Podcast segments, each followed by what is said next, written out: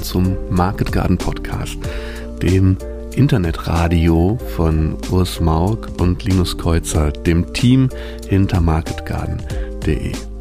Wenn du auch wie wir dafür brennst, Gemüse anzubauen und dir damit ein gutes und selbstbestimmtes Leben zu ermöglichen, dann sei dabei, begleite uns auf unserer Reise durch die Market Garden Szene, lerne uns und spannende Gäste kennen und werde Teil der Gemüserevolution.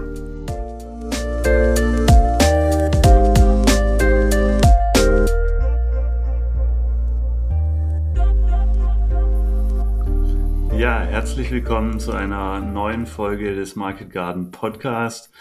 Ähm, heute natürlich wieder mit dabei Linus. Hallo. Ähm, ich und wir haben einen klasse Gast heute, Ophias Fischer vom Bayerhofer Gartengemüse.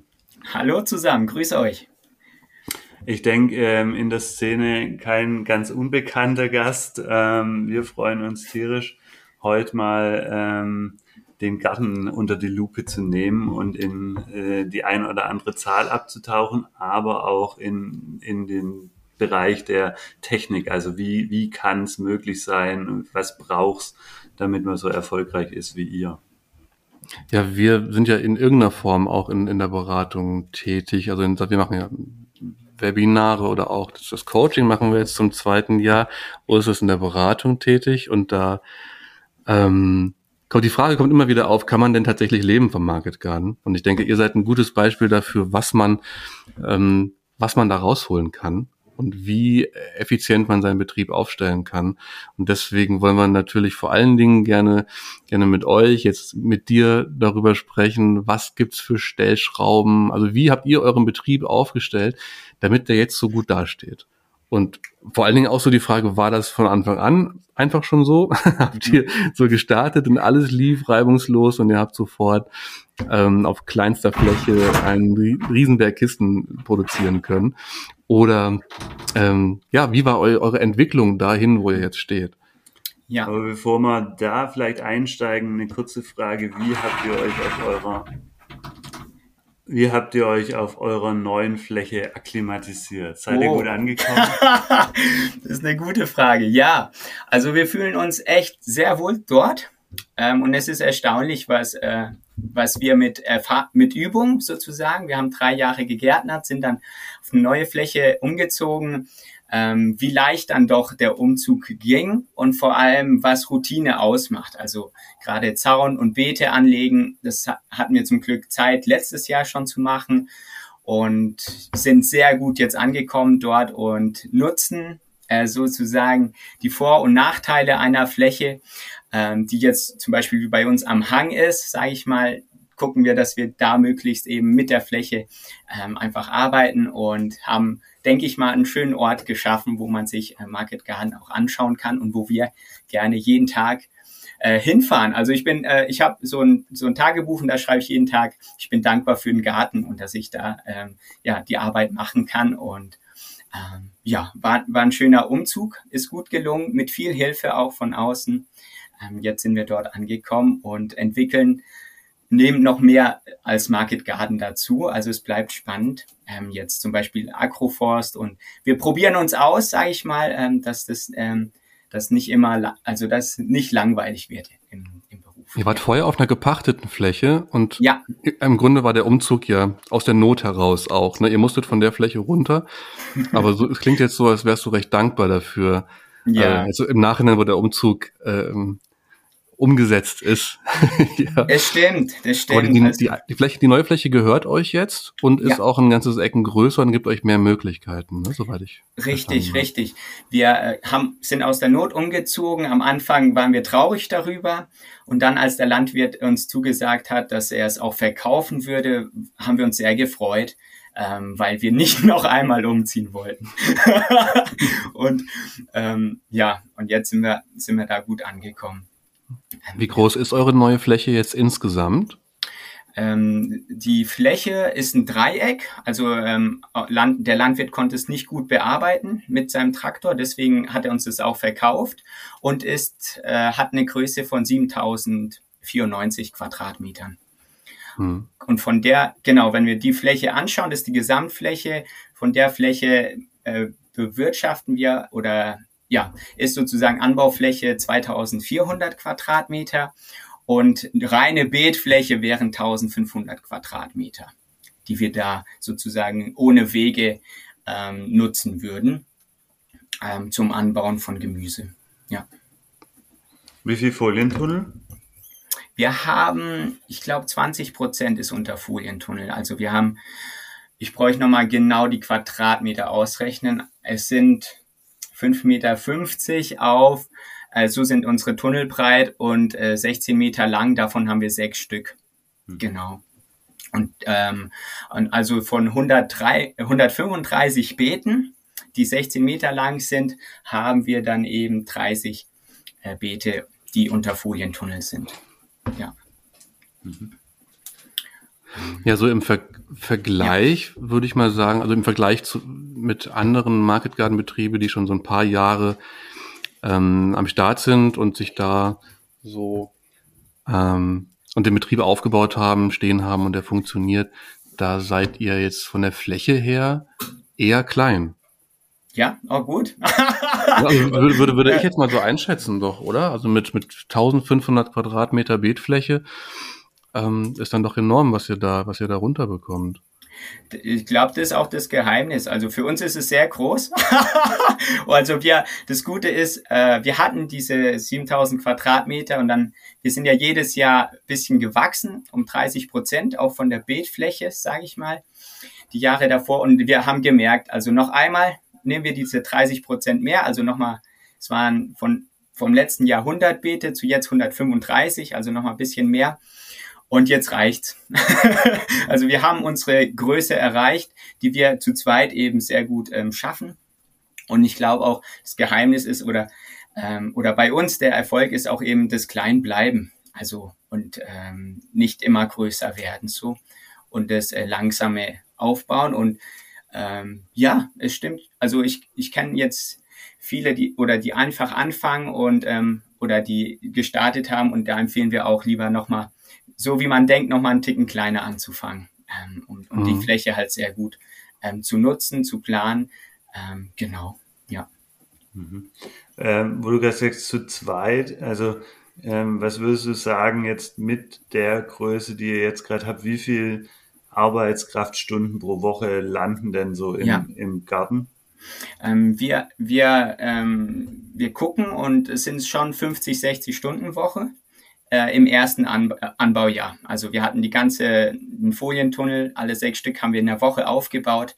Also da ist richtig viel Zeit auch, was wir im ersten Jahr nutzen oder brauchen noch für die Infrastruktur. Das heißt, wenn die wegfällt, äh, nächstes Jahr sind wir schon äh, 40 Stunden Woche. Also das ist, oder wir, wir planen mit nächstes Jahr 35 Stunden, dass wir dann eine 40 Stunden Woche erreichen.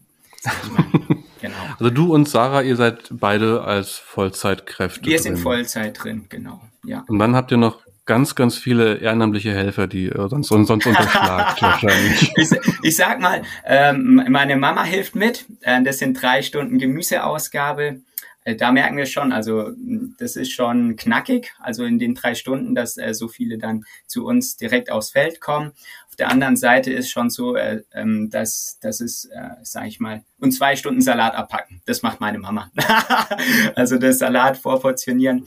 Ähm, nur es ist auch dann oft oder nicht oft, aber es passiert auch, dass er nicht da ist und dann kriegen wir es auch hin. Also wir planen schon so ohne äh, ohne Hilfe. Ist schön, wenn jemand, also wenn meine Mama, sage ich mal, auch dann noch da ist und hilft. Ähm, sie hatte auch Urlaub dieses Jahr, jetzt ist er verhindert und dann ähm, funktioniert es trotzdem, sage ich mal. Ja. Ja, ja. Und äh, mit der Erweiterung, ähm, wie haben sich eure, eure Verkaufsstruktur, also habt ihr jetzt mehr Mitglieder oder noch ein Restaurant dazu genommen? Also sagt doch da mhm. mal noch ein bisschen was dazu. Ja, ähm, ich habe geschaut, also das erste Jahr waren äh, 90 Prozent Hof, äh, Ver Verzeihung, Abokisten und 10 Prozent Hofläden. Und wir merken jetzt schon, dieses Jahr sind wir bei 75 Prozent insgesamt, was wir sozusagen, oder, ah, Fünf, ja, ja, ja, okay, okay. Also wir haben dieses Jahr mehr Hofläden dazu genommen. Also, oder es sind mehr Hofläden dazugekommen. Wir haben jetzt vier Stück. wobei einer richtig äh, viel abnimmt und die anderen eher weniger, äh, weniger Mengen. Und das andere ist schon, dass unsere Abonnenten sozusagen die Base bilden. Und davon haben wir dann schon erweitert jetzt auf 250 Gemüsekisten ähm, pro 250. Genau. Und oh. davon, sage ich mal, sind 230 vor Ort. Die kommen und holen sich's ab. Und jede Woche kommen eins bis zwei neue dazu. Also wir haben mit weniger gestartet, die Saison trotzdem für 250 geplant. Das passt gut im Frühjahr, da ist auch weniger, also oder es wächst nicht so schnell. Also bei uns geht's irgendwie auf. Wir planen uns zum, ähm, für, für das Ganze mit 250. Am Anfang sind's weniger und am Schluss sind's dann ein bisschen mehr und dann gleicht sich's aus. Und die anderen 20 Kisten sind dann über Marktschwärmer. Also wir haben doch recht viele Absatzmärkte, wo dann, wir machen zwei Marktschwärmer rein. Ähm, und da gehen auch nochmal jeweils zehn Kisten, Gemüsekisten und Schnittsalat hin. Genau, ja. Mhm. Wie, wie ja. ähm, bleiben wir noch bei den Zahlen, wie teuer ja. ist denn so eine Kiste und genau. Ja, die Kiste kostet 12 Euro pro Woche. Und in der Kiste sind fünf bis sieben verschiedene Gemüsesorten drin. Ähm, Im Frühjahr sind es dann eher fünf bis sechs, im Sommer auch sieben. Nur wenn wir zum Beispiel zehn Gemüsesorten hätten zum Ernten, die Woche würden wir nicht zehn in die Gemüsekiste packen. Also wir halten uns an diese fünf bis sieben, maximal acht, weil wir sonst merken, dass es zu viel ist ähm, für unsere Gemüseabonnenten. Und von dem her sind es so, wir rechnen mit zwei Euro pro Einheit. Die Kräuter sind 1,50, der Salat bisschen mehr eben. Ähm, und so vom, wir rechnen schon, dass wir nicht äh, über den Wert Gemüse rausgeben. Ja. Mhm. Und äh, wie viele Wochen gibt's gibt's äh, Kiste? Die Kiste fängt äh, ersten Donnerstag im April an und dann 30 Wochen bis eine Woche vor der Zeitumstellung, wo es abends dunkler wird. Das ist dann so, wo wir dann gemerkt haben, ähm, das ja dann im Dunkeln Gemüse abholen. Ähm, wir machen es vielleicht noch mal, wenn Gemüse noch da ist auf dem Feld. Geplant sind diese 30 Wochen, die es dann äh, jeden Donnerstag Gemüse gibt. Mhm. Und wie viele verschiedene, also ihr habt äh, fünf bis sieben in der Kiste und wie viele Gemüsearten baut ihr denn insgesamt an? Insgesamt dürften es um die 30 oder 35 sein. Das weiß ich nicht ganz genau. Aber so, das nicht mehr als 35 Gemüsesorten. Ähm, ja. Und nach, nach welchen Kriterien habt ihr die ausgewählt? Ähm, da sind drei Hauptkriterien, wonach wir gehen. Das eine ist die Beliebtheit, also wie beliebt ist ein Gemüse. Da hören wir auch schon, wenn wir neues Gemüse dazu nehmen, bei den, dadurch, dass wir die Direktvermarktung haben, kriegen wir das mit, ob sich die Leute freuen oder eher nicht so. Ähm, das heißt, Beliebtheit ist ein Kriterium. Da ist ganz vorne dabei die Gurken, Schnittsalat, Tomaten zum Beispiel. Ein anderes Kriterium wäre die Anbauschwierigkeit. Also wie schwer ist es für uns im Anbau? Zum Beispiel Salat ist weitestgehend einfach. Karotten braucht man eher Beikrautregulierung gucken. Das heißt, da unterteilen wir auch in leicht, mittel und schwer. Und dann ist noch das andere Kriterium eben äh, Umsatz pro Beetmeter pro Woche, was wir dann ähm, über die drei letzten Jahre errechnet haben, indem wir einfach äh, geschaut haben, was können wir ernten davon, was für einen Preis hat es, wie lange sind die Standzeiten und da nehmen wir auch eine Durchschnittsstandzeit von Frühjahr und Sommer und Herbst, weil die dann, Salat ist im Frühjahr länger, im Sommer geht er schneller. Und da haben wir so, dass wir dann, beim Lauch sind es ein Euro irgendwie pro Beetmeter pro Woche. Das ist das, äh, die, die nicht lukrativste Kultur, also die ganz unten ist in der Liste. Und ganz oben sind bei uns Schnittsalat und äh, Gurken zum Beispiel. Und danach äh, gehen wir und haben uns auch orientiert direkt von Anfang an eben an Kulturen, die einen guten Ertrag, äh, auch guten Umsatz machen auf dem Beet und ähm, da einfach geschaut und uns erkundigt, was eben schnell wachsende Kulturen, ähm, die beliebt sind auch. Ja.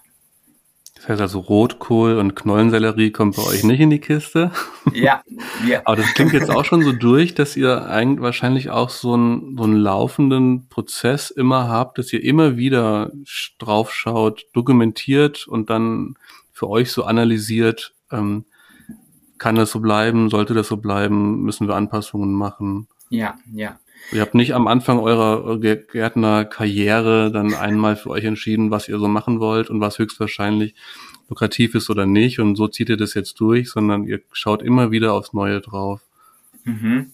Wir, wir haben uns da diese 20 Top-Kulturen einfach rausgesucht ähm, von anderen Gärtnern, die sagen, die bringen einfach was und sind leicht im Anbau, sind beliebt und machen es jedes Jahr, dass wir fünf neue Kulturen dazu nehmen. Und da ist es interessant anzugucken, wie, wie schwierig war der Anbau. Zum Beispiel dieses Jahr, was war Lauch, Knoblauch, wie schwierig ist auch die Ernte. Also, und da bin ich froh, dass unsere Vielzahl an, also die, die große Menge an Gemüse leicht im Anbau ist und trotzdem auf der anderen Seite nehmen wir auch nächstes Jahr versuchen wir uns an Spitzkohl, weil das ist doch auch schon gefragt, sage ich mal, ähm, also um die Vielfalt in der Kiste auch ähm, sozusagen ähm, herzustellen oder auch einfach da zu zeigen, was alles im Garten wachsen kann.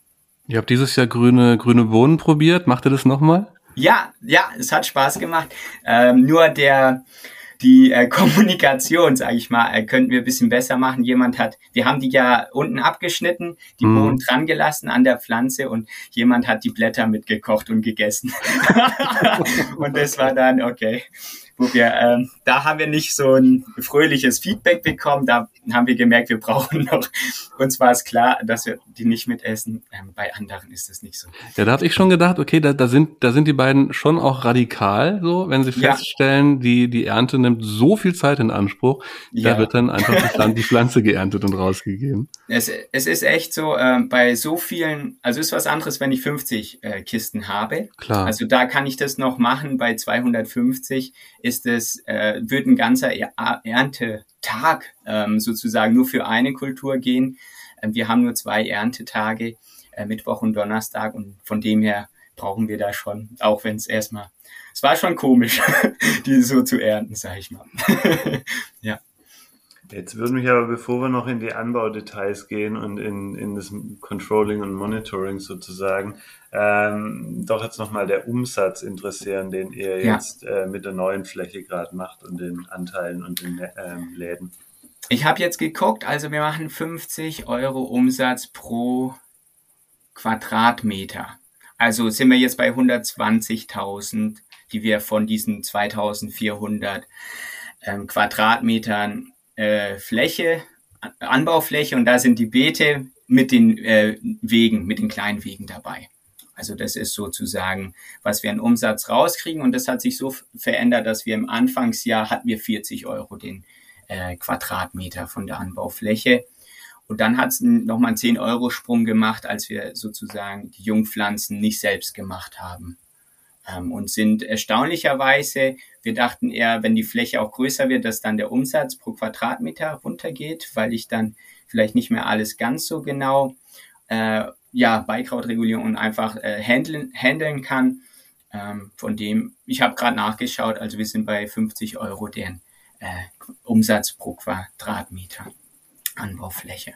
Und ich glaube, also so was ich gehört habe, ist es schon ähm, ganz ganz okay. Also oder schon ein höherer Wert, so genau, was man rausbekommen kann.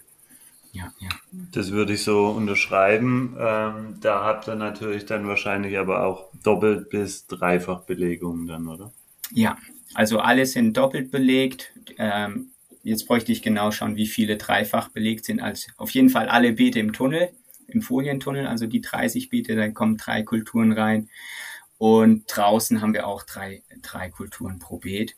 Und das eine, ja, was, was, wir haben ja auch überlegt, warum geht es bei uns? Haben wir schon auch überlegt, das könnte auch mitunter das Wetter sein. Also wir sind hier schon auch in einem, äh, ja, äh, die Rheinebene, also schon eine eher wärmere Region, wo das dann auch ganz gut ähm, eben hin, äh, ja, funktioniert mit eben auch mehreren Pflanzungen ähm, pro.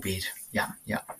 Genau. Da muss ich sagen, dass mir das total auffällt. wenn, wenn, so Ende Winter ist, Frühjahr und nicht einfach stand dann so bei Instagram und so schaue, was bei euch schon alles ja. geht, während uns hier dann noch so der Hagel und der Schnee auf den Kopf fällt, wenn wir auf den Beeten arbeiten. ähm, ja, und wenn ihr die ersten Möhren aus der Erde zieht, klar, mhm. auch die stehen im Folientunnel, aber trotzdem sind wir, also das, das, das macht einen riesen Unterschied, obwohl, ja. obwohl mein Betrieb jetzt gar nicht so weit von eurem entfernt ist, aber einfach in, irgendwie in einer anderen Klimazone hier in Deutschland, ähm, sind wir definitiv ein paar Wochen hinterher. Ja. So, ja. was das dann über das, über das Jahr in der Saison noch für Unterschiede macht, weiß ich nicht. Aber ihr, ähm, ich habe mich Anfang schon gefragt, wie könnt ihr Anfang April anfangen, ähm, Ja. wenn es bei uns im Mai noch schneit, so, mitten in Deutschland. Aber klar, das ist natürlich auch ein, ein, ein großer Unterschied. Ich würde aber nicht sagen, dass das ein Argument dafür ist, warum ihr es schafft, in der Saison 250 Kisten zu machen. ja. Also für den, für den Gesamtumsatz sicherlich schon, dass ihr so früh anfangen könnt, dass bei euch halt manche Kulturen vielleicht auch einfach im Frühjahr einen, einen stabileren und sichereren Start bekommen, wo die bei uns eher noch so ein Schockprogramm haben. Mm, Aber das, das liegt schon sehr krass an euren ganzen, an euren, an euren Prozessen, an eurer Arbeit und an, an dem, wie ihr den Betrieb aufgebaut habt, dass ihr es halt in der Saison schafft, so viel, äh, ja, so viel, nicht so viel umzusetzen, sondern so viel ähm, zu erreichen, so viel Gemüse aus der Erde zu bekommen. Es macht Schlichtweg. richtig Spaß. Also wir, wir erzählen dieses Jahr die Kilos, die aus der Erde rauskommen. Also wir sind, äh, unser Ziel sind 15 Tonnen, also die wir von der Fläche an Gemüse rausholen.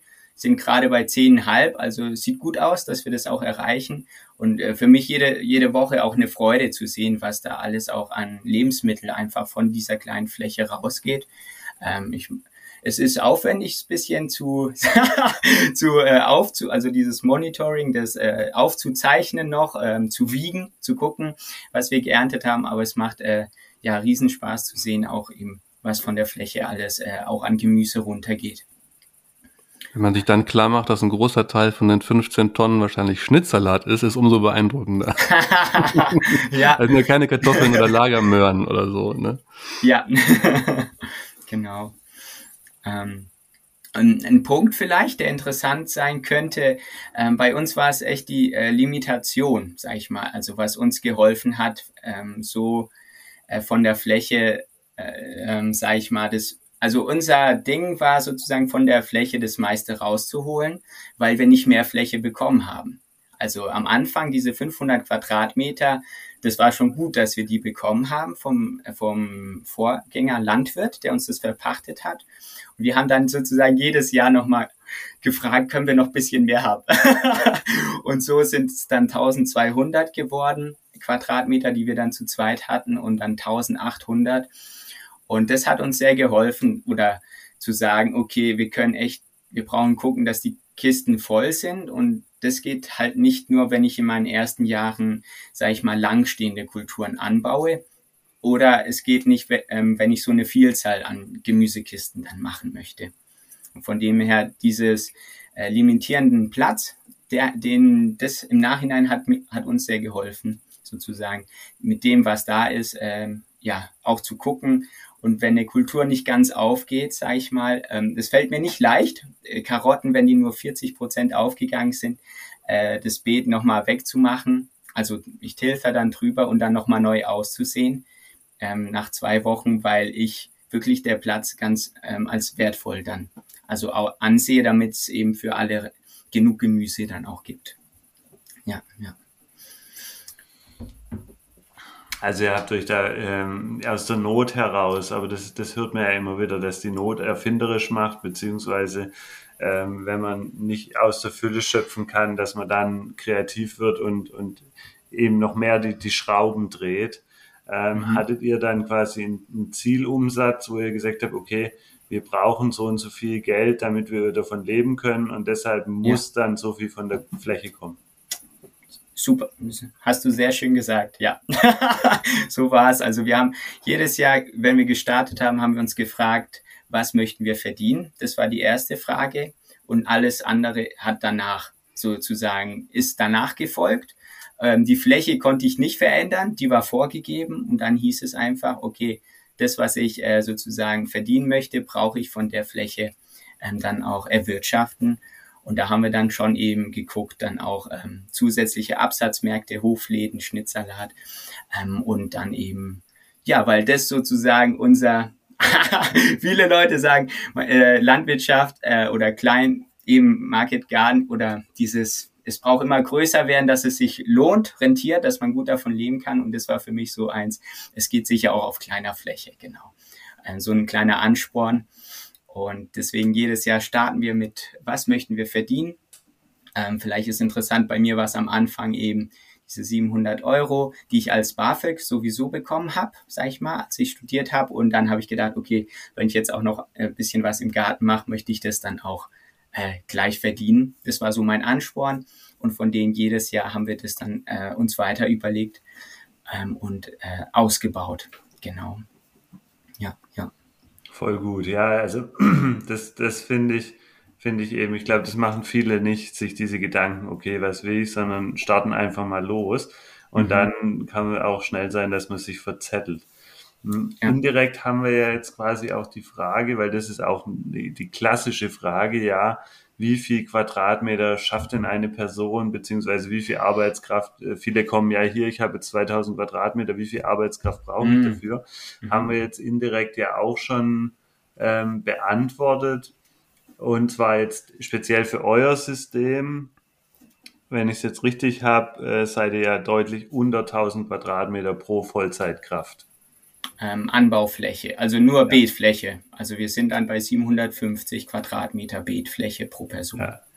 Genau. Das heißt, da wären wir dann knapp über 1000 ähm, quasi Gesamtfläche. 1200, ähm, ja. ja.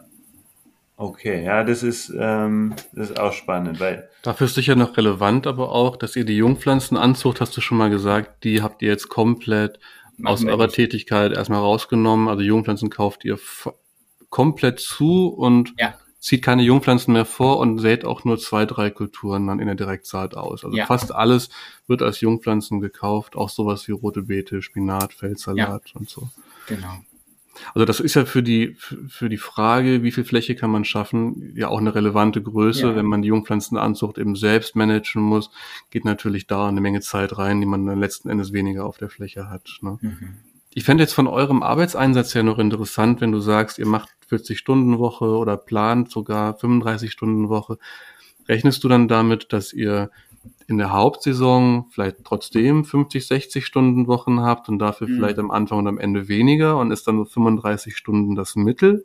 Oder ist das mhm. schon so, dass das, dass ihr versucht, jede, jede Woche damit zu beenden, dass ihr 35 Stunden auf dem Tacho habt? Ja, ist eine gute Frage, weil wir haben auch, äh, sag ich mal, das macht's auch, äh, also damit wir das so gut hinkriegen, sag ich mal, braucht's, äh, also, oder bei uns merken wir, wir haben alle zwei Wochen einen Peak und dann auf die nächste Woche ein Rest, also ein Ausruhen, weil wir alle zwei Wochen Jungpflanzen bekommen. Das heißt, mir ist schon bewusst, dass ich sage, die eine Woche, wo Jungpflanzen sind, habe ich vielleicht fünf, zehn Stunden einfach, äh, wo ich dann zum Beispiel 45 Stunden, wo ich dann nochmal die Pflanzung habe, aber in der nächsten Woche fällt die mir weg. Ähm, und wenn, ja, wenn ich rechne 35 Stunden, es schwebt mir vor, eben 20 Stunden ähm, Ernte, also 50 Prozent der Arbeitszeit ist bei uns Ernte. Wir haben zwei Stunden die Woche, die wir Beikrautregulierung machen. Also das ist schon gut. Wenn, also genau. Und dann zwei Stunden Büro zum Beispiel, das ist schon gut, äh, was, sag ich mal, was wir auch dieses Jahr aufnehmen. Und letztes Jahr hatten wir eine 40-Stunden-Woche, wo der Betrieb schon gestanden hat. Das war wunderbar. Wären wir dann nicht nochmal umgezogen. Ähm, von dem her ist, ist ein Ja und Nein so. Also aber auf deine Frage ist, wir haben immer so Wochen äh, Sprünge. In eine Woche kommen Jungpflanzen, dann heißt es mehr. Also paar Stunden mehr Pflanzen und die nächste Woche dann weniger. Genau. Und wir haben vielleicht, wenn es so von Arbeitspeaks äh, interessant ist, wir haben dann im zwei Peaks in der Saison. Das ist dann, wo Sommerkulturen reinkommen, eben Mai merken wir und dann nochmal im August, wo wir dann nochmal für den Herbst richtig viel Pflanzen brauchen. Ähm, und das haben wir so raus, raus, ähm, ja, rausgezählt, dass wir da auch ähm, ja, es ist schon wahrscheinlich schwierig, jede Woche so diese Konstante zu fahren. Eben auch, weil eine Aufgabe dazukommt, das Pflanzen und die nächste Woche wegfällt. Genau. Mhm. Ja, ja. Und für uns auch, äh, wir mögen diese Kurven. Also wir haben Wochenkurven. Mittwoch, Donnerstag ist sehr viel bei uns. Donnerstags abends bin ich froh, ähm, dass ich schlafen kann, also einfach ins Bett, ähm, weil die Ernte ist schon, sag ich mal, ähm, anstrengend auch. Und auch dann noch die Gemüseausgabe drei Stunden. Ähm, und auf der, An ja, das ist so die eine Wochenkurve. Dafür fängt Freitag schon ein bisschen Wochenende bei uns an. Und dann eben die Pflanzung und dann noch die Saisonkurven, die dann damit reinwirken. Ähm, genau, ja. Was machst du in den anderen 22 Wochen? oh ja, da freue ich mich schon drauf. Also äh, ja, geplant ist jetzt mal ein Auto auszubauen und dann ein bisschen rumzufahren, äh, Urlaub zu machen, sage ich mal, Dezember, Januar einen Kopf frei kriegen und dann äh, ja, freue ich mich wieder, wenn die Saison neu losstartet. Äh, Mitte Februar geht's dann los. Ähm, ja, und dann bin ich äh, viel drin, vorm Feuer, Kaminfeuer, ess viele Plätzchen, wenn Weihnachten ist. Also genau das ganz Normale so. ja. Ich kann mir vorstellen, dass diese Zeit auch ähm, die Zeit ist, wo dann eben die ganze Planung passiert und quasi das, die mhm. ganze Dokumentation, die ihr ja relativ sorgfältig macht, dann ausgewertet werden will und so weiter. Also dieses, dieses Controlling, das man wahrscheinlich unter der Saison mehr so, okay, wir sammeln mal alle Zahlen und wir sammeln ja. mal die ganzen Infos und dann, ähm, mhm. wie, wie läuft das ab? Ja, wir, machen, wir versuchen auf jeden Fall einen Anbauplan, also den brauchen wir vorher machen, also zum Thema Planung, also dass das rausgeht. Und da brauchen wir eben entscheiden, kommt die Kultur neu dazu, machen wir sie nächstes Jahr oder machen wir sie nicht? Und wir, wir versuchen da echt, also wir sind dieses Jahr sehr gut mit Kulturnotizen, ähm, weil wir die da einen Blog liegen haben, ähm, beim, beim Mittagessen und wir schreiben dann jedes Mal was auf, dass wir es nicht vergessen. Also das ist, äh, das ja, bin ich, ich freue mich sehr jetzt dieses Jahr. Also in den ersten Jahren war es schwierig, weil so viel anderes war, sag ich mal. Da ging es um, hoffentlich habe ich jede Woche genug Gemüse in der Gemüsekiste.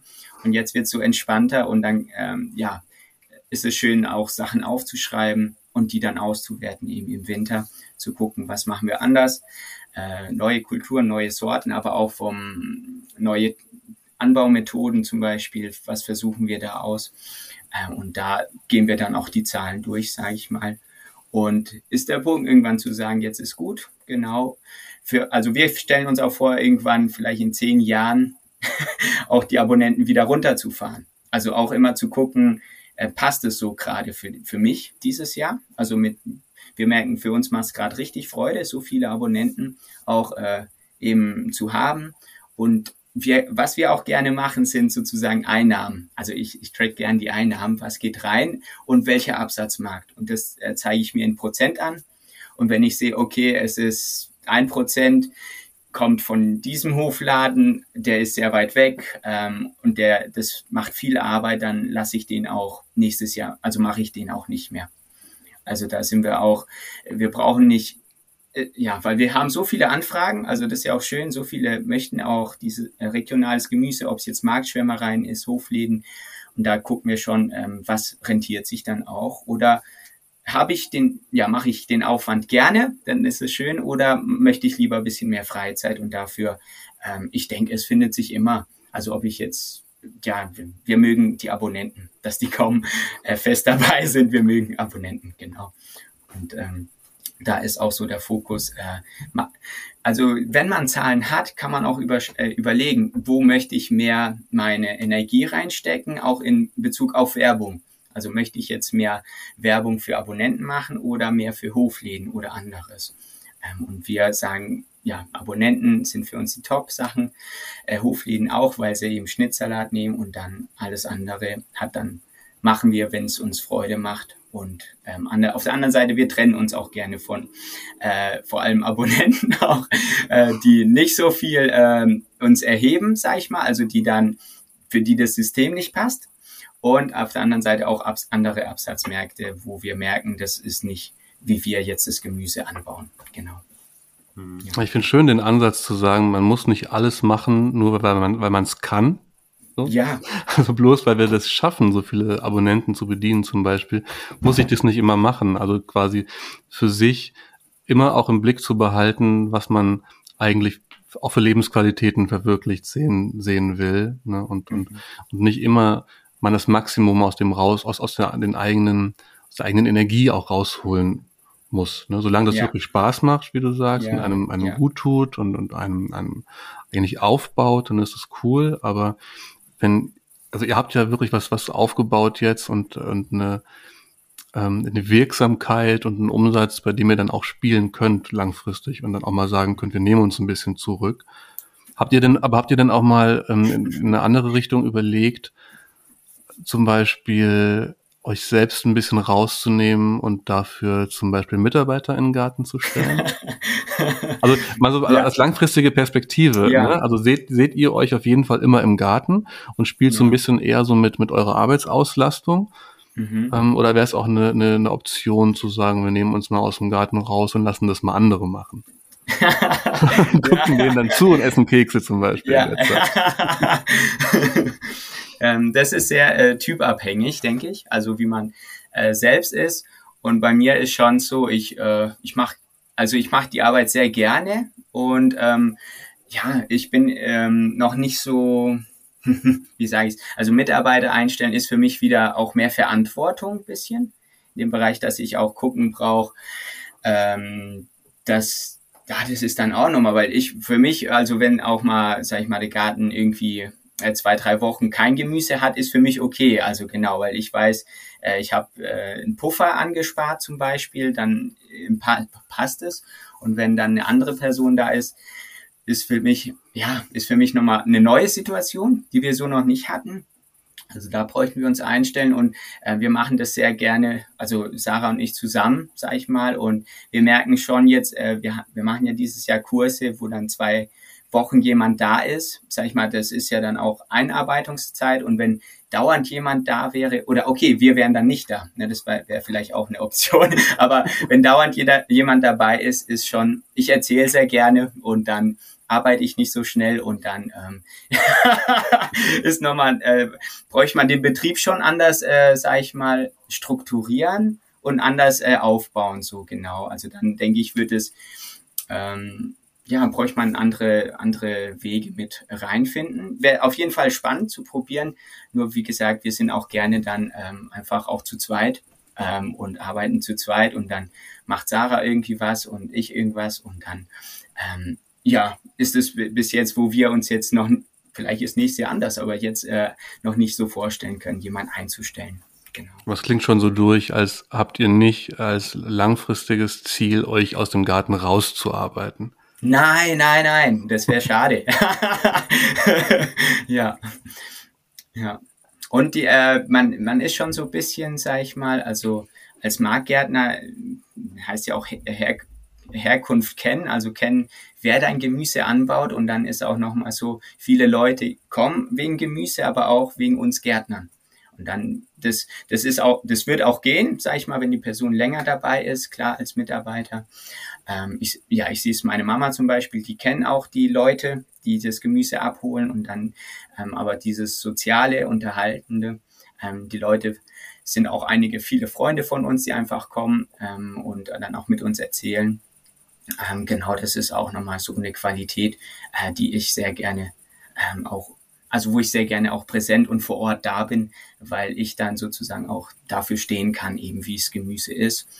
Ähm, und ähm, was auch die Leute sozusagen über die Jahre jetzt bekommen haben an Gemüse. Genau.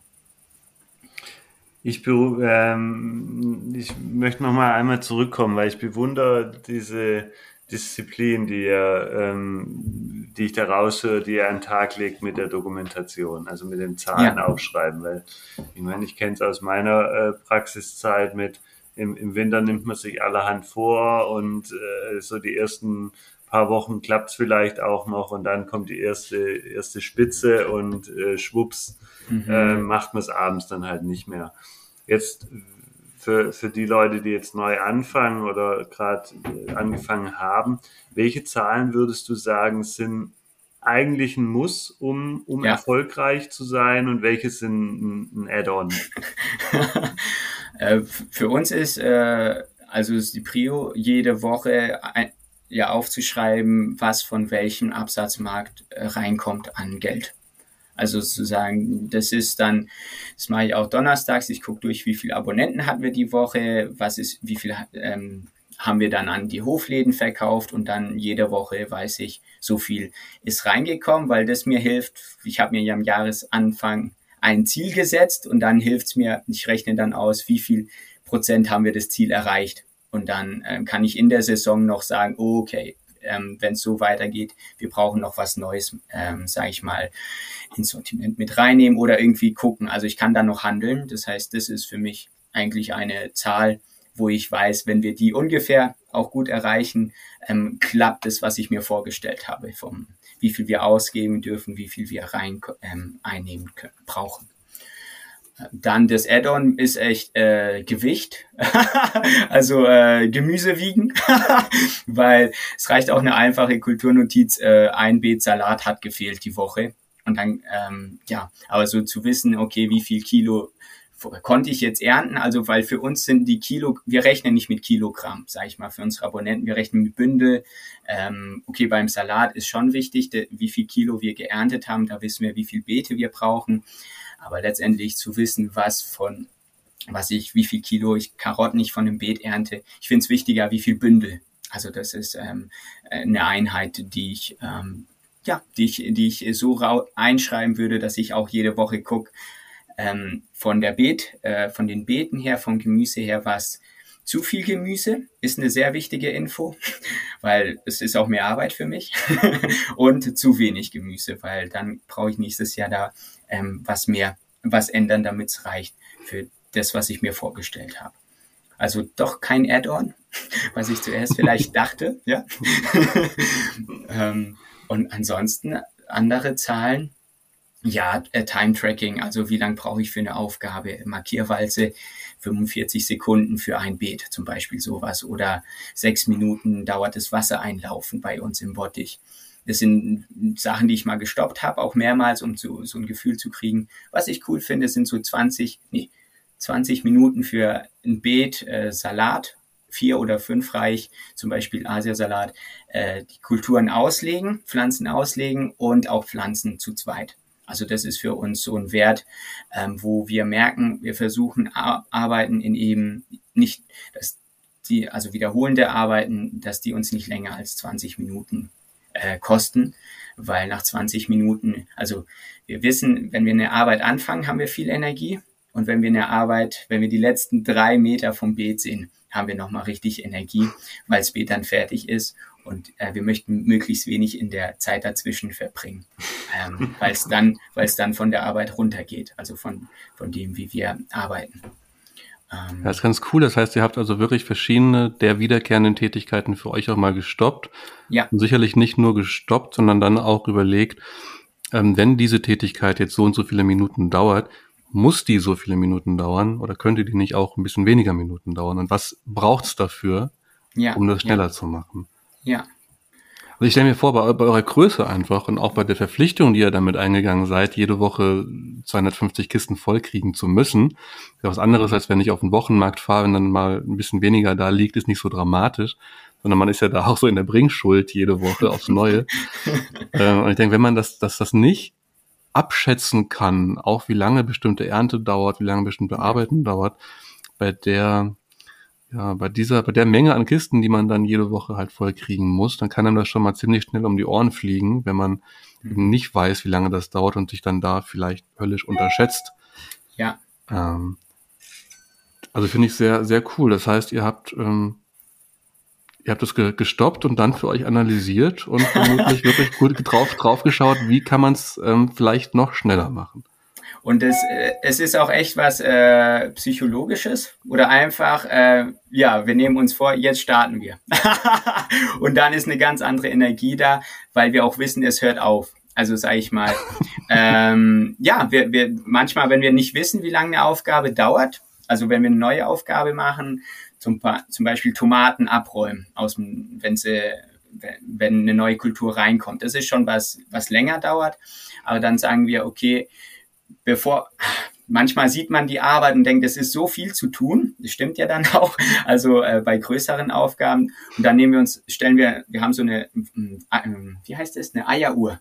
Wir haben eine Eieruhr und die stellen wir auf 20 Minuten und dann fangen wir einfach mal an. Und nach 20 Minuten hören wir auf und gucken uns das an und schätzen ab, okay, so lang könnte es uns dauern und wir rechnen gerne in Viertel oder halb also wir, wir jubeln jedes Mal, wenn wir, ich rufe dann Halbzeit zum Beispiel oder so, wenn die Hälfte geerntet ist. Ähm, und so diese großen, also auch, wir empfehlen nicht zu große Beete, zu lange Beete. Also wir haben lieber äh, kürzere Beete. Ähm, auch von den Bündeln her, wir bündeln nicht 250 Bund zum Beispiel, sondern äh, wir machen dann immer 30er Bündel. Das ist dann eine Einheit und von denen dann eben, wie viel? 30 mal 7? Und dann nochmal ein Zehnbund dazu. Ähm, das wirkt ganz anders. Also diese großen, wenn, wenn man denkt, das ist so viel, die brechen wir runter in kleine Einheiten.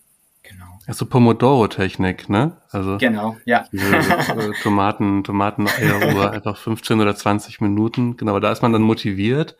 Ja, und dann macht man ja. einen kurzen Cut, kurze Pause äh, und startet dann eine neue, eine neue Zeiteinheit. So, ja, ja, gut. Ja, ja. Wir machen das nicht immer.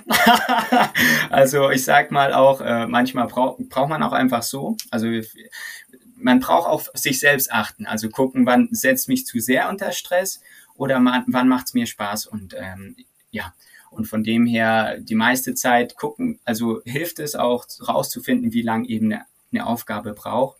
Und man ist doch, also ich, ich, ähm, ich, ähm, da gibt's diesen schönen Vergleich eben, dass man äh, lieber nicht den ganzen Tag arbeitet, sondern eben nur diese acht, neun Stunden und dann auch das geschafft kriegt, was man sonst mit einer anderen Konzentration den ganzen Tag schaffen würde. Also das ist doch erstaunlich, wenn man sich äh, auch für sich selbst sagt, es hat ein Ende, äh, ein Anfang und ein Ende ähm, und dann, ja, oder wir, wir setzen uns dann auch Ziele. Zum Beispiel samstags ist hier 15 Uhr 30, glaube ich, ja, äh, gibt es bei uns im Dorf äh, Kuchen essen. Und wir kriegen samstags morgens so viel geschafft, weil wir uns einfach aufs Kuchenessen freuen. Und dann lassen wir Arbeit liegen und gehen Kuchen essen. Genau. ja, ja.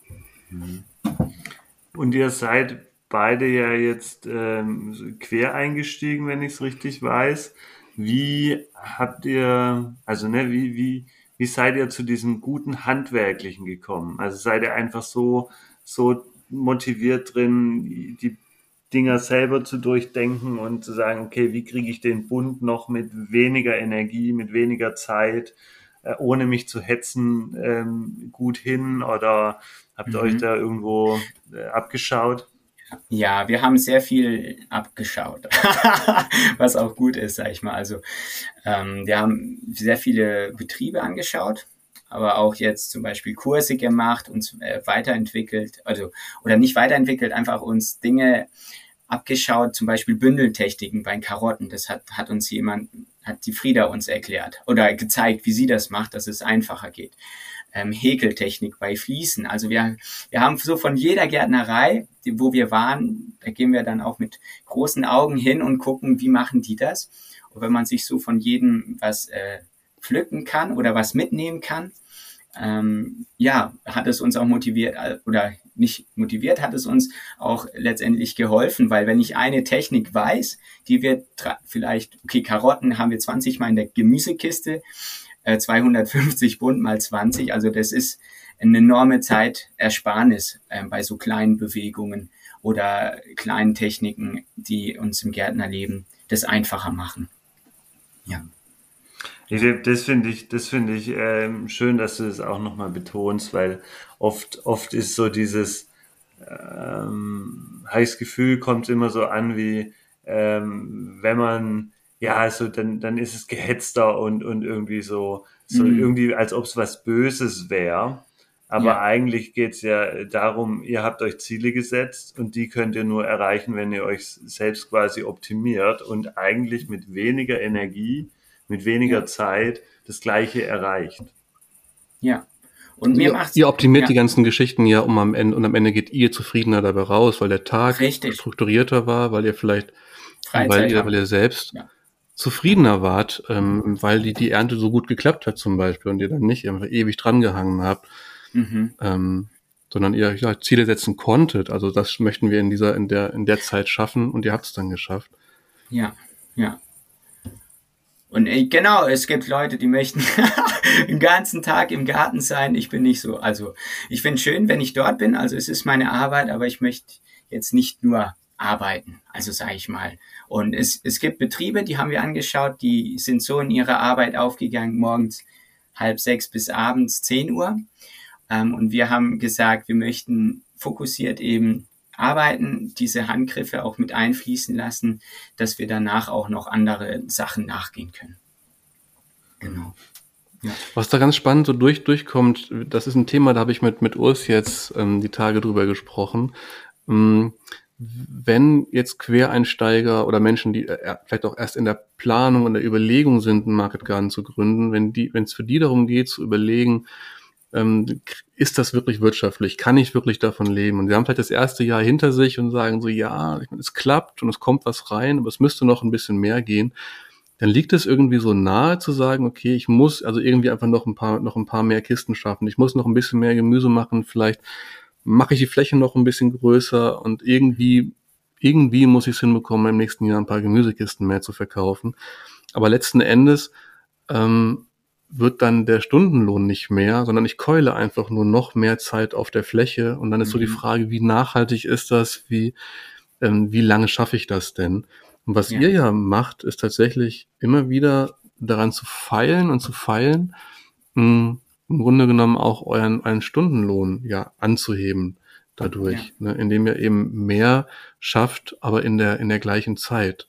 Und ja. am Ende sogar mit mehr Zufriedenheit noch, weil ihr euch eben nicht kaputt rackert, sondern auch Pause machen könnt und zwischendurch so eure kleinen Erfolge feiern könnt, wenn ein Beet abgearbeitet ist. Ja. Ne? Und das ist ja, da, da sind ja die Stellschrauben, die, ähm, die eigentlich viel erstrebenswerter sind, als nur zu, nur zu gucken, wie mache ich vielleicht noch mehr Arbeit, um besser davon leben zu können. Mhm. Und ich kenne das von früher, von mir in der Schule. Also wenn ich ein Projekt nee, wie heißt das, ja, irgendwie eine, eine Hausarbeit hatte und äh, schreiben brauchte und habe dafür drei Wochen Zeit bekommen, habe ich meistens in den letzten zwei Tagen was gemacht, sag ich mal.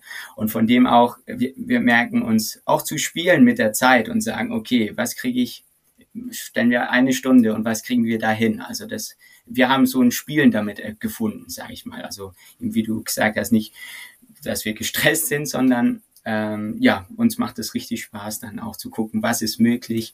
Ähm, und auf der anderen Seite, denke ich, können wir das nur machen, weil wir dann auch äh, Ruhepausen haben. Und, ähm, und genau, weil dauernd unter Stress und dauernd unter dieser Effizienz, also wir sehen Effizienz schon äh, in kurzen Einheiten und auch äh, Zeiten und für eine gute Effizienz oder auch man ist ja dann auch bisschen hochgefahren von dem, wie man erntet und ähm, wie sage ich mal, also der Körper braucht auch Pausen, damit er dieses schafft. Also das, ähm, weil auch für uns ist nicht möglich, durchgehend voll Peak, also Vollgas zu geben. Ähm, und wir sehen dann eben Effizienz oder diese, diese Einheiten brauchen auch dann Phasen der Erholung.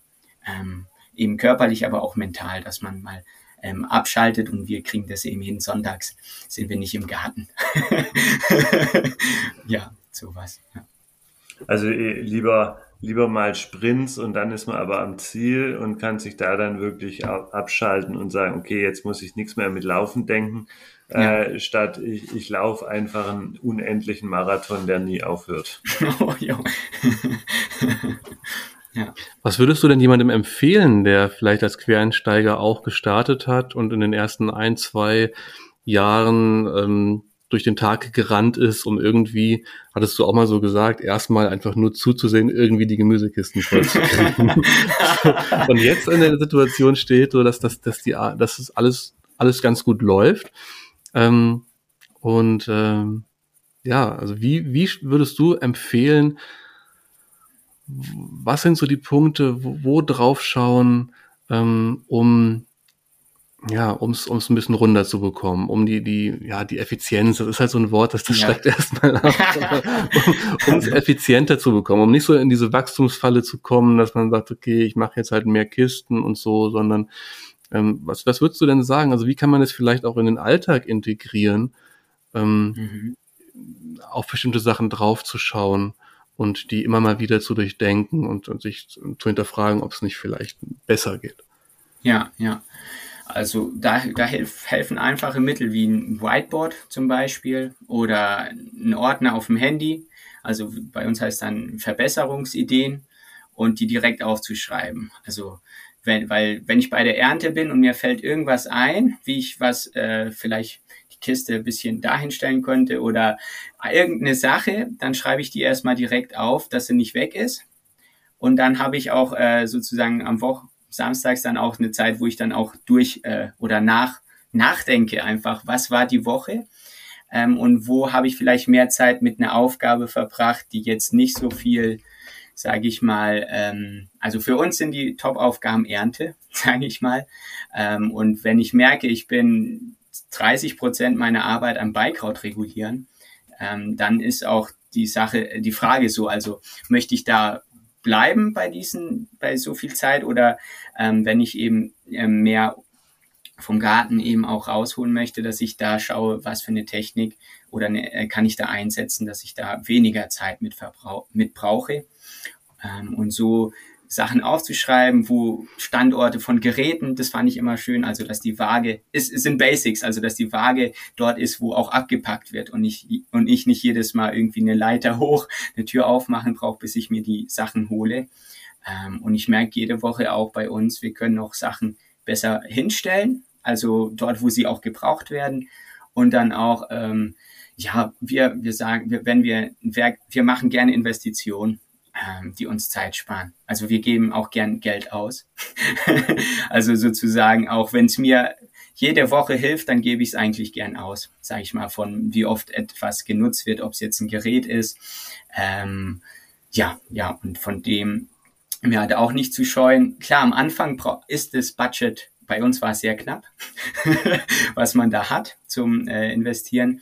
Aber da zu schauen einfach, äh, welche Arbeit geht vielleicht bisschen einfacher und dann ähm, auch eben Tipps, Vernetzung, also eben zu gucken, wie machen es andere Marktgärtner ähm, und auch dann mehr in seine äh, Fähigkeiten investieren, zu gucken, Handgriffe. Handgriffe, meine Güte, wir machen so viel mit den Händen. Ich bin jedes Mal erstaunt, also was die auch alles mitmachen. ich, also ich bin sehr dankbar, dass, ähm, dass, dass, dass wir Hände haben und dass wir mit denen so viel unterschiedliche Arbeit machen können. Genau. Ja, ja.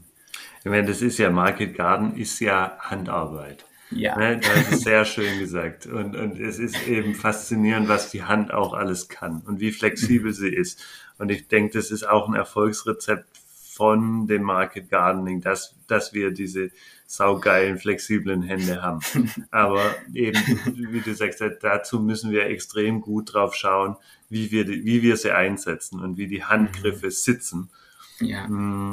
Was ich jetzt bei dir rausgehört habe, ist, es gibt wirklich Zeiten, wo reflektiert wird, und zwar jede mhm. Woche über das, was die Woche passiert ist, wo die Notizen durchgegangen werden, noch mehr ergänzt und so weiter. Ja, ja.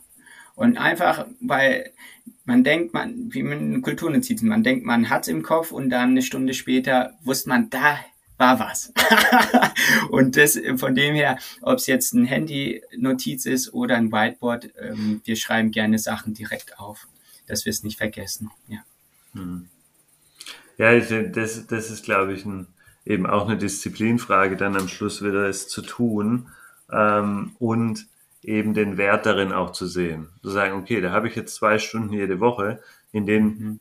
fühlt sich nicht so an, als ob ich was Produktives tue äh, weil ich jetzt nicht noch ein Beet gepflanzt habe, das jetzt vielleicht eigentlich noch gepflanzt gehört, aber ähm, dafür äh, pflanze ich dann vielleicht in zwei, drei Wochen oder in einem halben Jahr das Beet ja. noch easy mit, weil ich mir Gedanken gemacht habe. Mhm.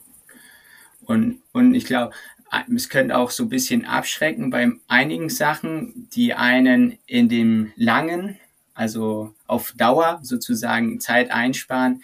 Also wir sagen gern, manchmal, manche Dinge brauchen zwei Stunden aufbauen zum Beispiel oder die brauchen drei Stunden, dass ich die irgendwie, ich habe jetzt kein passendes Beispiel, aber dass ich zum Beispiel irgendwie was baue, wo ich was reinstelle zum Beispiel, das braucht drei Stunden, aber es spart mir jede, jede Woche fünf Minuten äh, Arbeitsweg.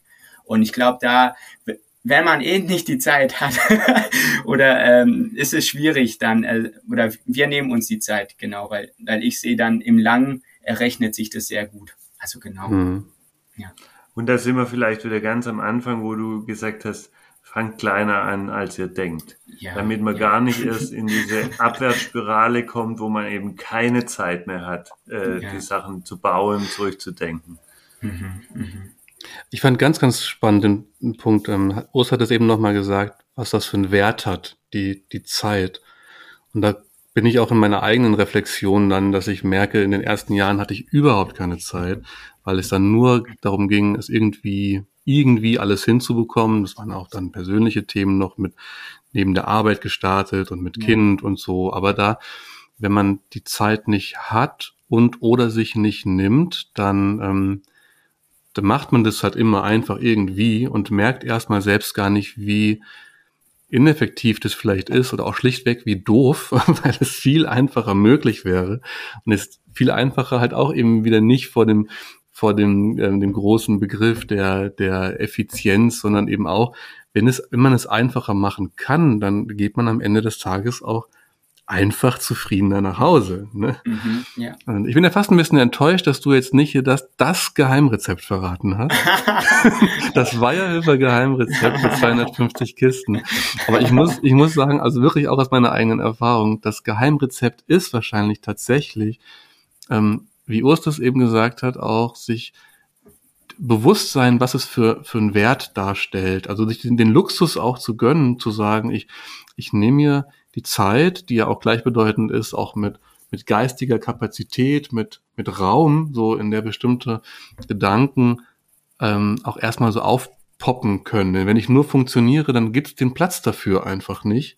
Mhm. Ja, und ähm, ja, mit, mit ausreichend geistigem Raum mal so drauf, drauf zu schauen äh, und, und alles, was, was dann kommt, da sein zu lassen und das dann aufzuschreiben. so, damit man es nicht vergisst. Ähm, das klingt auch wie, wie viele, wie viele Sachen. So erstmal ganz einfach, aber wer macht's am Ende wirklich?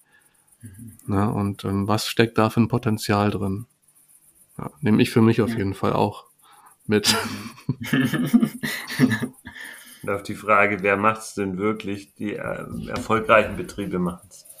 Mhm. Äh, es heißt nicht, dass man nicht auch anders erfolgreich sein kann, aber ähm, die also ich kenne es auch in, nicht nur im Market Garden Bereich, sondern auch die anderen erfolgreichen Gärtnereien, also wirklich große auch, äh, die machen viel davon, genau in dem Bereich. Wobei es naheliegend ist, bei großen Betrieben wahrscheinlich auch die Mitarbeiter haben, die Gehälter bezahlen und wo, da müssen viele Prozesse lean sein, da muss klar sein, wo liegt jedes Werkzeug und so weiter. Sonst würden so Betriebe in der Größe überhaupt nicht funktionieren können. Aber genau all, also all das kann man sich eben auch als ein, zwei Personenbetrieb schon abschauen und, und umsetzen. Ja. Wo man halt so ganz, ganz leicht so fünf Stunden Radieschen ernten kann und sagt, der Tag ist ja, es dauert noch lange, bis die Sonne untergeht. Ne? Aber ähm, auch da macht es halt eben schon Sinn, drauf zu schauen ähm, und, und zu überlegen, wie geht's besser oder wie geht's einfacher? Ne? Besser ist immer so eine, es geht ja nicht ja. um Qualität so, sondern es geht am Ende ja um um einen, einen, effektiven Einsatz der eigenen Energie, der eigenen Kraft und der eigenen Lust auch an der Arbeit. Ja. Und, und die nicht, die nicht zu verbraten, unnötig. Und, und du sprichst an, also ich habe ich hab mir aufgeschrieben, das Wort einfacher. also das ist, das ist, das kam jetzt auch und das ist echt sehr wichtig, das Wort. Weil wenn ich bei uns ein, oder wir merken es nicht so, äh, nur als jetzt, wenn andere zu uns kommen, die sagen schon, ihr habt, ihr macht euch das schon einfach. Also sage ich mal, dass wir nur eine Kistengröße haben, äh, auch eine Düngung für alle Pflanzen, ähm, einfache Pflanzabstände zum Beispiel, also wo wir geguckt haben. Ähm, und je mehr ich so eine Einfachheit ins in den Garten reinbringe, ähm, denke ich, ähm, dann, dann, ja, dann läuft's auch ähm, einfacher. Genau. Ja, ja. Wir hatten einen Podcast mit Wolfgang Palme, der das auch mehrmals betont und der hat ähm, ein paar Mal so darauf hingewiesen, wie er sich eigentlich wünscht, dass die Landwirtschaft ein bisschen zurück zu einer natürlichen Einfachheit findet.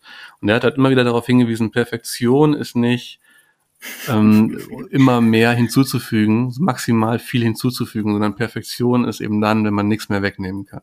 So, also die Redu Reduktion aufs Wesentliche und es so einfach wie möglich zu machen, so das ist wahre Perfektion. Mhm. Und das ist auch die große Herausforderung. So hinzufügen ja. und mehr machen, so das, das fällt erstmal recht leicht. Mhm. Aber zu überlegen, was kann ich reduzieren, so was kann ich weglassen, damit es eben noch einfacher geht, ähm, ja, ist sicherlich eine Herausforderung und so wie das jetzt ja, so wie es durchklingt und ja auch offensichtlich ist bei all den ganzen Sachen, die ihr so zeigt und teilt, macht ihr das schon ziemlich gut und einfach.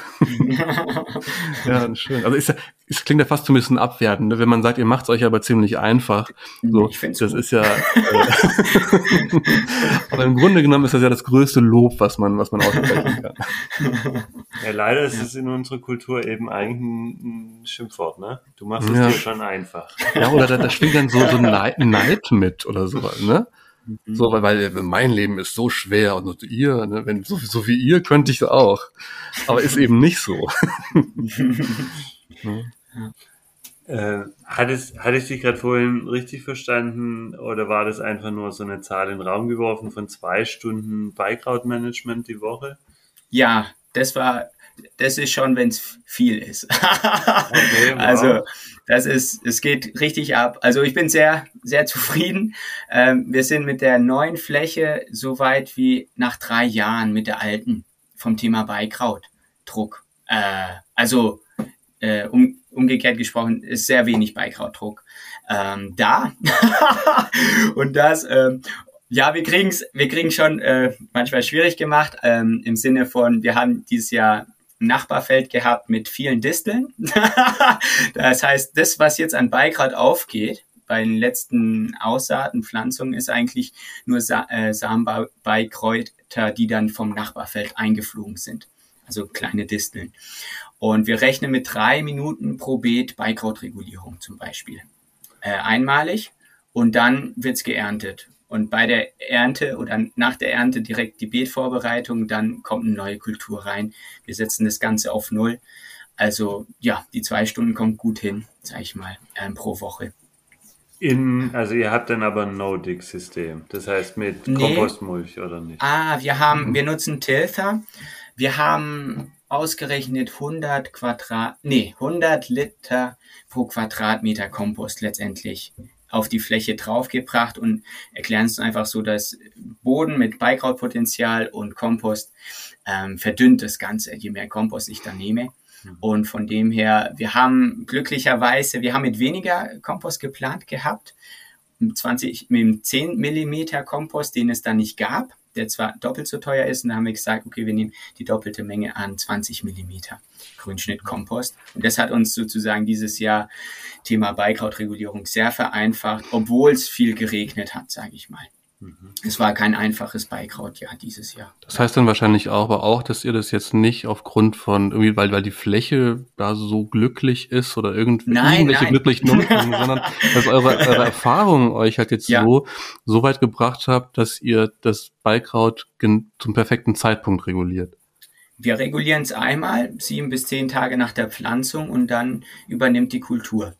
Ausgenommen sind eben Zwiebeln und so langstehende Kulturen. Da brauchen wir mehrmals. Aber so der Durchschnitt sind äh, eben diese einmal äh, Hacken äh, mit der Drahthacke. Und wir geben vor, vor jeder Pflanzung nochmal drei Schubkarren Kompost, also 15 Liter pro Beetmeter Kompost nochmal drauf.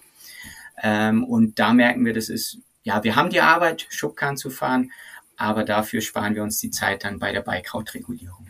Ihr flammt aber auch ähm, ab, ne? Ähm, das machen wir nur bei den Karotten im Frühjahr. Mhm. Wir ähm, nutzen es nicht mehr, weil kein Beikraut dann aufgeht, genau. auch wenn wir es nicht machen. Also das ist eben drei Minuten ist schon gut. Also auch Karotten gehen wir einmal mit der Hand durch und dann wir sind selbst erstaunt, also was sozusagen, wir haben einmal Kompost breitflächig auf die Fläche eben eingearbeitet, 20 Zentimeter und dann nochmal oben drauf gegeben. Ähm, und dieses, ja, und das macht's eben, wir sind jetzt im ersten Jahr so viel, wir hatten, das war viel Zeit, sage ich mal, letztes Jahr, die wir da Kompost gefahren sind. Äh, dafür haben wir die Zeit dieses Jahr und die kommenden Jahre dann weniger. Hm. Ja, genau. Ich würde aber wirklich sagen, das ist kein, kein Glück. Das liegt nicht an der Fläche und nicht am Kompost, Nein. sondern wahrscheinlich daran, dass ihr das einfach schon so gut drin habt, für euch auch zu wissen, wann, in welchem Stadium, zu welchem Zeitpunkt müssen wir das Unkraut regulieren, so dass es halt nur drei Minuten dauert. Und Ja. zwei Wochen später hättet ihr statt drei Minuten wahrscheinlich eine halbe Stunde ne, oder, oder Ja. 20 Minuten. Und damit Ja. würde euch die Fläche um die Ohren fliegen, weil ihr fangt dann vorne an und, und ähm, am anderen Ende ist es Beikraut dann schon einen halben Meter hoch. Und dann Ja. kämt ihr vorne und hinten nicht mehr zu Rande, aber ihr habt es, denke ich, einfach sehr gut drin, schon das richtige Timing zu, zu erwischen. Ja, ja. Also auch wieder nur eine Empfehlung. Das, Absolut. das stimmt. Ja. Also wir, wir lassen dann auch, also von der Wichtigkeit ist Ernte, an Erntetagen wichtig und Beikrautregulierung ist bei uns auch sehr wichtig. Also von der Priorität, sage ich mal. Und da ist eben das, was du gesagt hast, Timing ist super wichtig. Also genau im kleinen Stadium das zu erwischen. Und das macht uns so Spaß, ähm, dass wir da einfach durchgehen und dann nicht danach so viel Zeit brauchen für. Aber die notwendige Arbeit, äh, die notwendig, also ja, die notwendig ist, um das Beikraut loszuwerden, die wächst dann ja exponentiell. Also wenn man dann Mhm. den richtigen Zeitpunkt verpasst, dann äh, kommt man nicht mehr hinterher. Und Wow, aber wa- nichtsdestotrotz ähm, beeindruckend. Und was wir auch dieses Jahr machen, äh, kennt ihr vielleicht auch schon die 80%-Regel. Oder auch letztes Jahr, wo wir gemerkt haben, ich brauche beim Beikrautregulierung nicht alles erwischen an Beikraut. Da geht's einfach, dass ich, also ihr kennt es vielleicht, wenn ich vier Reich Salat habe und äh, zwischen den Reihen habe ich die 20 Zentimeter und in der Reihe habe ich die 15 Zentimeter ähm, Abstand beim ähm, Schnittsalat zum Beispiel. Und wir machen so, dass wir nur die 20, also nur die 20 Zentimeter durchhacken. Und zwar die langen Bahnen. Und die kurzen Bahnen hacken wir gar nicht mehr durch. Ähm, und damit kriege ich in sehr kurzer Zeit eben die, das meiste raus an Beikraut. Aber deswegen machen wir die auch so gerne und äh, zum richtig, also zum schnellen Zeitpunkt, anstatt dann ähm, alles genau zu ähm, alles genau zu machen, also jedes einzelne kleine Beikraut zu erwischen, ähm, was zwischen den Reihen ist, was sehr viel Zeit brauchen würde. Du meinst, die, die 20 Prozent, die da noch stehen, wenn man die jetzt noch Ja. rausfuddeln würde, die Ja. würden dann 80 Prozent der Zeit kosten. Richtig, richtig, Ja, also ja. Pareto. Ja, Genau, ja, ja, Mhm. ja. ja. sehr gut. Und das war, ist, ist, fällt am Anfang vielleicht nicht so einfach, weil man so alles ganz genau machen möchte, so. Ähm, oder für mich, ich wollte dann, dass alles ganz sauber ist, aber das braucht echt viel, viel Zeit. Und von dem her, dieses Jahr können wir auch leben, ähm, genau, dass wir eben diese 80 Prozent kriegen ähm, von, vom Beikraut.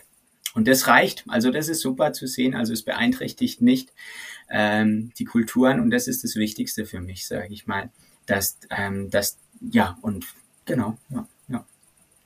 Ich die richtig verstanden? Du machst es auch beim Schnittsalat so? Ist es dann nicht beim Schneiden super nervig, wenn die Beikräuter drin sind, oder werden die gleich mit in den Salat geschnitten? Die, die, ja, die, interessanterweise die 20 Prozent, was übrig bleibt an Beikraut, äh, das wird von zugemacht, von Blättern. Also das, das stört mich dann nicht, genau. Ich habe nur gemerkt, ja, ich, ich, ich renn da durch, vielleicht fliegt ein bisschen Erde drauf im, im, ähm, im, im guten Zeitpunkt und wir gießen auch die Jungpflanzen an, dass die schnell zumachen. Also schon so, die ersten Tage nach der Pflanzung sind wir sehr nah bei denen, äh, machen auch Handbewässerung, aber dann machen sie sehr schnell zu. Und ähm, ja, für uns ist wichtig, die ersten vier Tage, dass, der, dass es der Kultur sehr gut geht, dass er sozusagen diese Verbindung macht zum Boden. Ähm, und dann stört uns letztendlich diese 20 Prozent, die sehen wir dann nicht. Also, und wenn, dann sind es vielleicht vereinzelt paar Sachen, die ich kurz vorher rausziehen äh, kann. Was uns stört, sind die Disteln. wenn jemand Disteln braucht, wir haben Disteln. Genau. Auf jeden Fall, was ich ganz beeindruckend finde, und das ist jetzt in, in jedem, in jedem Satz von dir so durch, kam, kam so durch. Ich glaube, wenn man mit dir durch den Garten geht und fragt, warum machst, macht, macht ihr das so und so? Ich glaube, dass, dass du auf alles eine Antwort hättest. Und das finde ich eben beeindruckend, dass ähm, einfach zu, zu, zu, zu spüren, rauszuhören, dass, äh, dass ihr nichts einfach so macht, sondern alles Ja. durchdacht habt oder dass das, dass hinter allem eine aktive Entscheidung steht. Mhm. Und aktive Entscheidung bedeutet ja, ihr habt euch dann sicherlich, ihr habt euch Gedanken gemacht, machen wir das so weiter? Gibt es eine Alternative? So, was wäre vielleicht die bessere Option? Und letzten Endes habt ihr euch dann entschieden, das auf diese Art und Weise zu machen. Und ich glaube, dass das eher ungewöhnlich ist. so, also wenn, wenn ihr ein Erfolgsrezept habt, dann ist es tatsächlich, dass, dass ihr das alles so durchdacht habt. Mhm. Und ähm, das finde ich sehr bewundernswert und ich denke, das ist wahrscheinlich auch so das, was, was man als Empfehlung einfach weitergeben kann, sich Zeit zu nehmen und ähm, ja, einfach drau drauf zu schauen, auf die eigene Arbeit drauf zu schauen, auf die Fläche drauf zu schauen und ähm, nichts einfach nur nachzumachen, nichts einfach nur zu machen, weil es vielleicht irgendwie funktioniert. Mhm. Also das nehme ich für mich auf jeden Fall als auch als auch als Arbeitsauftrag oder so generell so ein bisschen so als als Mindset mit für mich für die nächste Zeit. Ähm, bin dir da sehr dankbar für. Ja. Ja, und nicht, ja, nicht nur durchdacht, sondern auch weiter durchdenkt. Das hört ja nicht auf. Also das höre ich zumindest ja. raus. Es, es, genau. es, geht immer, immer weiter und es ist nicht so, okay, ich habe das jetzt einmal irgendwo gesehen und dann machen wir das jetzt so und die Antwort ist, äh, warum macht ihr das so? Ja, weil wir das so machen, sondern okay, mhm, das mhm. ist jetzt gerade der Stand und dann äh, denkt ja. man von da aus weiter. Und ich, ich fände es auch schön, also ich, also meine Einstellung ist auch nicht, nicht zumachen. Also sozusagen auch nicht selbst zumachen, aber auch nicht, wenn andere Leute, ähm, also wir, wir haben zum Beispiel Gartenführungen und ich finde es immer so schön, dass, äh, weil die haben nochmal eine andere Sicht auf das Ganze, wo ich vielleicht drin stecke und von dem, wenn auch neue Ideen kommen, ich probiere die gern aus. und dann stoppe ich die Zeit, genau. und dann schaue ich mal, ähm, ob das äh, so passt. Und von dem her gern, also gerne, man findet so, und das finde ich sehr schön. Also jede Gärtnerei hat, ist anders aufgebaut, hat auch ähm, andere Standortbedingungen und so weiter. Sozusagen echt sich zu hinterfragen, warum mache ich die Dinge so? und äh, andere Sachen vielleicht auch mal ausprobieren und dann eben das zu reflektieren und dann dabei zu bleiben bei einem. Genau, ja, ja. Mhm. Du hast gerade gesagt, ihr macht auch Gartenführung. Also ihr seid ja neben dem, dass ihr Gärtnert, ähm, auch noch ganz schön weiter aktiv. Ne? Also ihr habt auch ein bisschen ja. Freiraum, um noch andere Sachen zu machen. Erzähl doch noch mal ein bisschen was über die anderen Projekte. ja, Gartenführung äh, kam immer ähm, oder haben wir angeboten, weil so viele Leute gefragt haben, ob sie uns besuchen können. Und wir haben gemerkt, ähm, ich kann es einer Person erzählen, aber die Fragen sind doch immer dieselben. Ist interessant. Also du kennst es wahrscheinlich auch. oder Linus, die, ähm, die Fragen kommen schon immer wieder ähm, dieselben und da ist schön einfach, wenn mehrere Leute äh, gleichzeitig das hören. und, ähm, und wir haben dann eben so ein kleines einfach ein Garten-Event gemacht, wo man dann zwei Stunden kommt. Es gibt Kuchen zum Abschluss und auch für uns sehr interessant, weil dann kommen Leute aus einem anderen Fachgebiet, zum Beispiel äh, Lehmtecken oder Bäume, wo wir noch nicht so viel Ahnung haben und dann ähm, ja kriegen wir auch immer wieder was zurück von der Garten, also aus einer Gartenführung raus. Und ansonsten wir haben Kurse, zwei Wochen Kurse, drei Tagesseminare äh, am Wochen, also Wochenendseminare ähm, eben daraus, weil wir gedacht haben, das äh, wird uns auch helfen, wenn wir starten würden. Genau, ja. Ja, ja und ihr habt einen fantastischen Online-Kurs, in dem ihr auch eine ganze Menge ja. von euren euch äh, abgeguckt und optimierten oder selbst erarbeiteten Handwerkstechniken.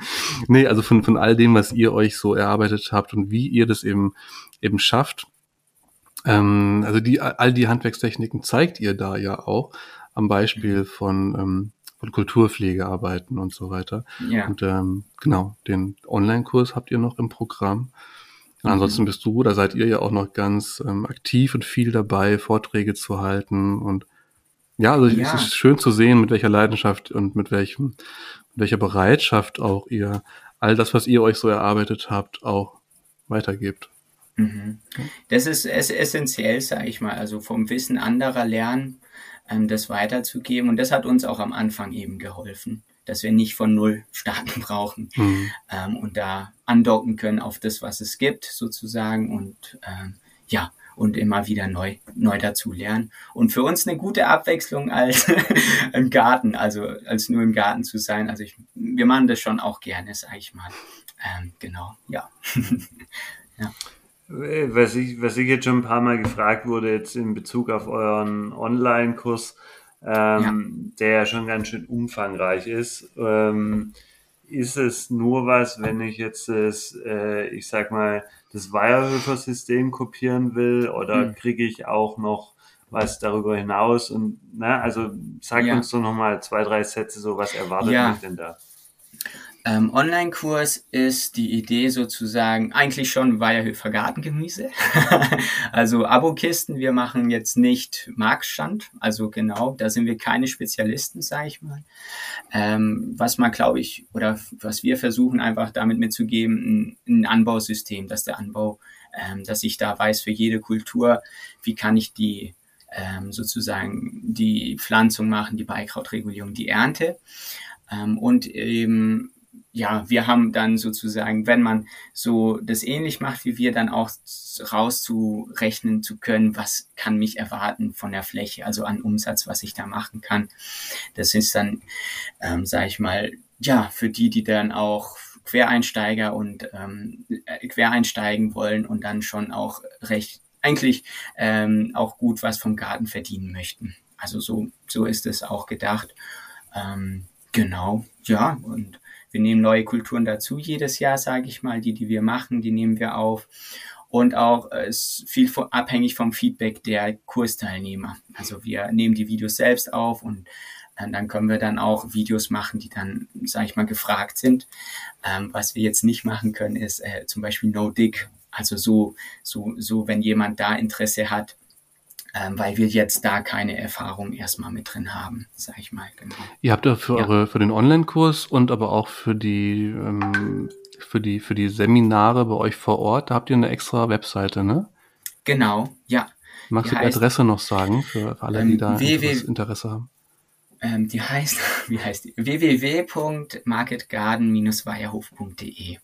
Okay, da kann man all eure Kursangebote, ja, auch online ja. oder, oder vor Ort ähm, ja, Kann man da Infos ja. zu finden? Ja, und ich finde es super. Also es hat sich vor kurzem eine Nonne für den Online-Kurs reingeschrieben und äh, jemand ähm, aus der Bundeswehr. also fand ich auch interessant, aus welchen Zweigen die Leute wieder, okay, die Nonnen haben auch ihren Klostergarten, so das weiß ich aber so, dass sie wieder mhm. zurück ähm, auch in den Garten finden. genau, ja. ja. Auf ich würde, ich würde dich eigentlich gerne abschließend würde ich dich gerne fragen. Du hast gesagt, ähm, dass ihr im Grunde euer, eure Zielgröße erreicht habt.